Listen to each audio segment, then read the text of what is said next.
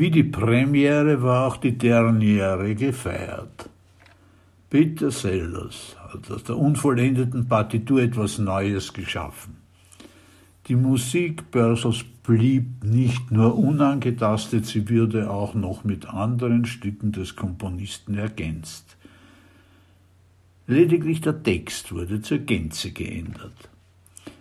Die indianische Prinzessin Teculihuatzin wird auf den spanischen General Don Pedro de Alvarado angesetzt, um ihn auszuforschen und zu vernichten.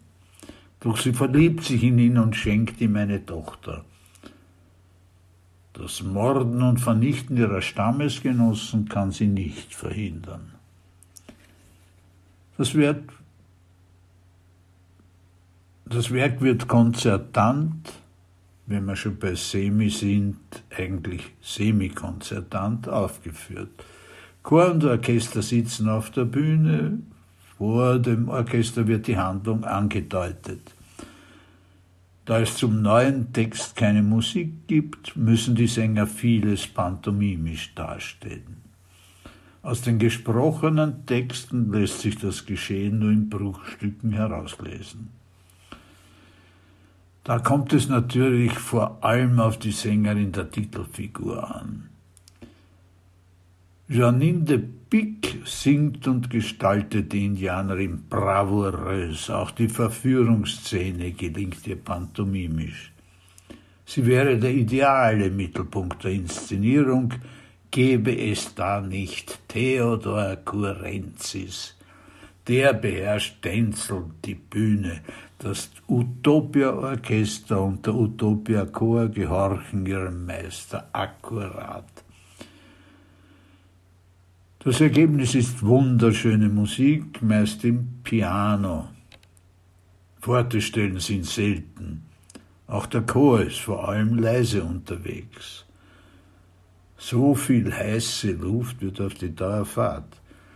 Doch dann kommt auf einmal ein Diminuendo und es bleibt einem vor Begeisterung der Mund offen, dass man dieses Piano noch leiser ausklingen lassen kann, ist bewundernswert und macht begreiflich, warum Kurenzis als überirdischer Dirigent gesehen wird.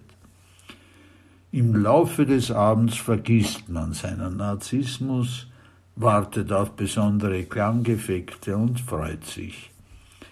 Es ist der Auftritt des Theodor Kurenzis. Die Sänger haben nicht besonders viel zu tun. Jared Ott ist ein Kraftlakel von einem Mann, ein skrupelloser Eroberer ist er kaum. Sogar in seiner einzigen Arie muss er Gewissensbisse formulieren. Die übrigen Protagonisten singen durchwegs auf Festspielniveau.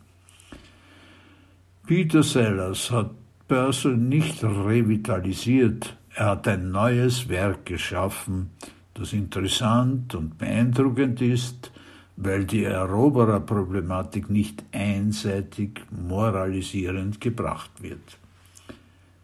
Die differenzierte Betrachtungsweise klammert aber die Verbrechen des 16. Jahrhunderts nicht aus. Von Purcell ist viel getragene Musik erhalten, auf dramatische Ausbrüche wartet man vergeblich.